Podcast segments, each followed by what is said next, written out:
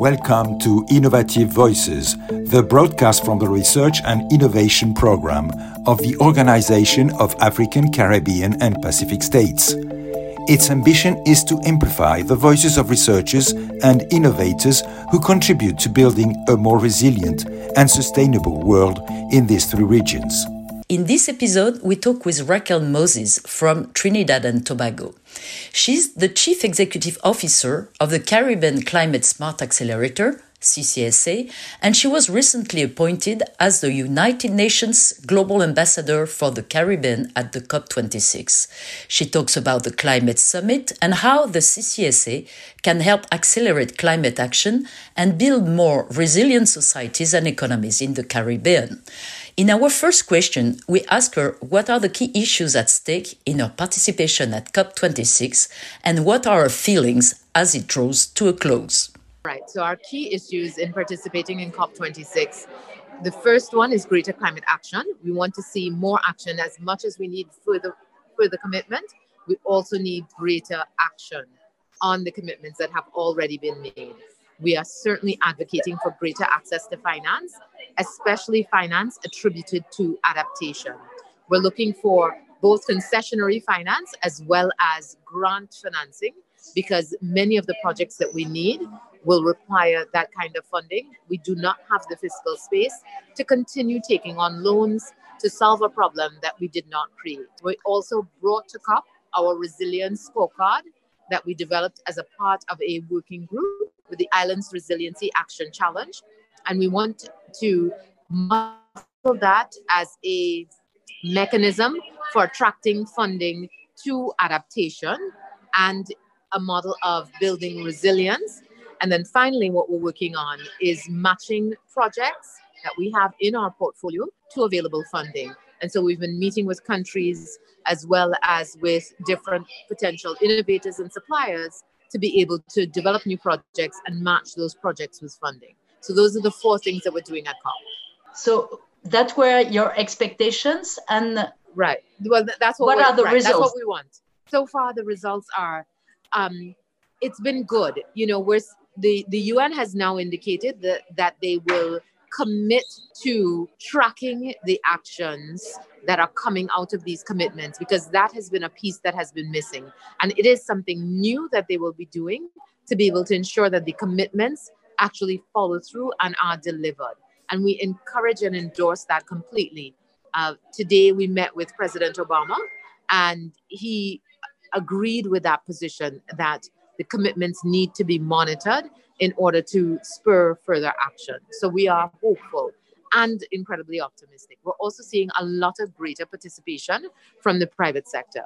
And by private sector participation, we feel like that will create unstoppable momentum. So that also causes us a great deal of excitement for this COP. But what we've said throughout this COP is that the only option is success or more success. And so whether we get exactly what we want, we will continue to push until we do, which is greater access to finance and greater action, because there isn't another option. So we're not picking from from the things that are not available. Failure and non-action are not available. Okay, and um, could you present to to us the Caribbean Climate Action Accelerator? Uh, so um, it's DNA, its its goals, and uh, what has, has it done so far in terms of results? Sure. So the Caribbean Climate Smart Accelerator um, was incorporated last year, conceptualized after the 2017 hurricane season, and we are meant to help the Caribbean get to the Paris commitments and to get to a resilient zone faster. And we do that by creating economies of scale, by getting countries to work together on particular projects, by creating bigger projects, we have the ability to attract funding. The second thing that we do is that we build blended financial instruments or bring innovative financial mechanisms to the table. And that can help, again, to bring projects and funding together. We bring innovation to the table by working with accelerators and entrepreneurs so that we have new solutions that are on the table. And then we bring the private sector to the table so the private sector can help to create some projects. And across those four dimensions, we've created a regional mangrove rehabilitation project that by by virtue of bringing this project together, it has the capacity to attract funding. We are currently working on two different financial instruments. One is a fund for solar. The second one is a uh, an ecosystem services valuation model that can then bring money to Caribbean islands for conservation. Um, in innovation, we've built a resilience scorecard as a part of a working group, and that resilience scorecard can help match funding with available philanthropy so that they can determine what are the areas of less or more resilience and then they can look at projects across multiple countries and determine whether you know is it is it levels of renewable energy in implementation or energy independence that they want to fund etc um, we also we've built a solar assembly project as well for trinidad sorry could you repeat? Could you repeat? Sol- solar assembly project. So we are currently working with getting an investor on board to build a solar assembly facility in Trinidad and Tobago. And then finally, we have a, an indoor farming pilot that we're doing in Jamaica that we have partnered with the private sector who will purchase the produce from that in that indoor farming project so that we can target inner city youth to create these farms. So okay, those so, are four examples of projects that we that we're okay, because currently doing when you started the, the, the Caribbean Climate uh, Action Accelerator, uh, I read somewhere that you had in mind a five, or all the initiative had in mind five years and five projects, main projects. Uh, was that right? And uh, so the idea is just to, to be like a kick, kick off uh, initiative, and then the relay is taken by, uh, by governments and private sectors. That's right?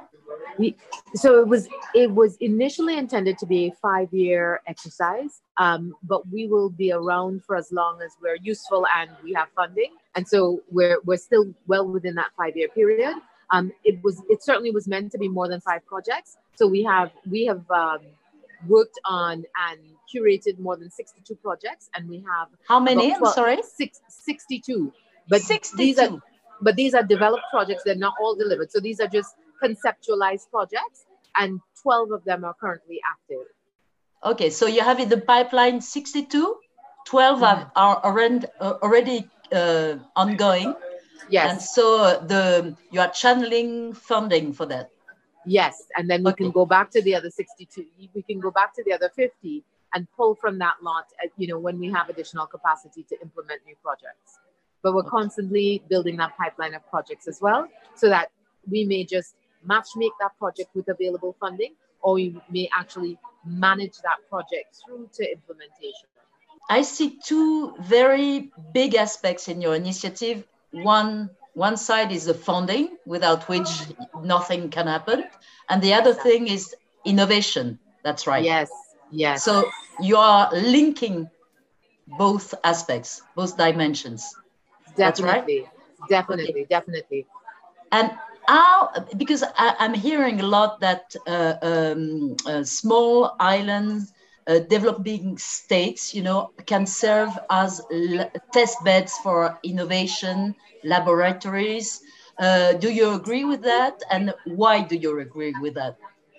Definitely because we have the ability to, we are small enough that we can trial certain types of implementation at scale. There is a lot of uh, work taking place currently to look at what 100% decarbonized transportation looks like at scale. And the two countries that are looking at that are Barbados and Bermuda. And it is possible we can determine what kinds of incentives, what kind of disincentives are required, and how, how does a country build out 100% um, decarbonized transportation? And I think that is something that we can certainly pilot within the region and then roll out to the rest of the world as a model uh, what message would you like to deliver on the occasion of the World Science Day for Peace and Development that's happening tomorrow? The message for the World Science Day is that, you know, it is all within the data. And so what we need to do is to just not take our eyes off of the data. We cannot afford to be distracted at this point. We have to continue to track the data through to the actions that we need to see. All of the things that need to happen and the commitments by 2030, those actions need to take place now. We need to follow the science and the data to track those things to delivery. Maybe a last question. Do you agree sure. with Bjorn Lomborg, you know, the president of the Copenhagen Consensus think tank, uh, when he said that if we can innovate the price of green energy below fossil fuels, uh, everyone will switch, including developing countries, and global warming would be solved. Do you agree with that? Not entirely. So I think in many instances, the cost of renewable energy is already cheaper than fossil fuel generated energy. It just requires an upfront investment, but it's already cheaper. But I think it's not just about the renewable energy, it's also about the regeneration of nature and the other sources of carbon. So I agree that we should all be pursuing renewable energy. I think it's already cheaper in many, many instances. And but renewable energy is not the only solution. We also have to look at our food systems. We also have to look at our conservation. We also have to look at our blue economy. There are a number of moving parts and pieces. It is not a, a simple problem to solve.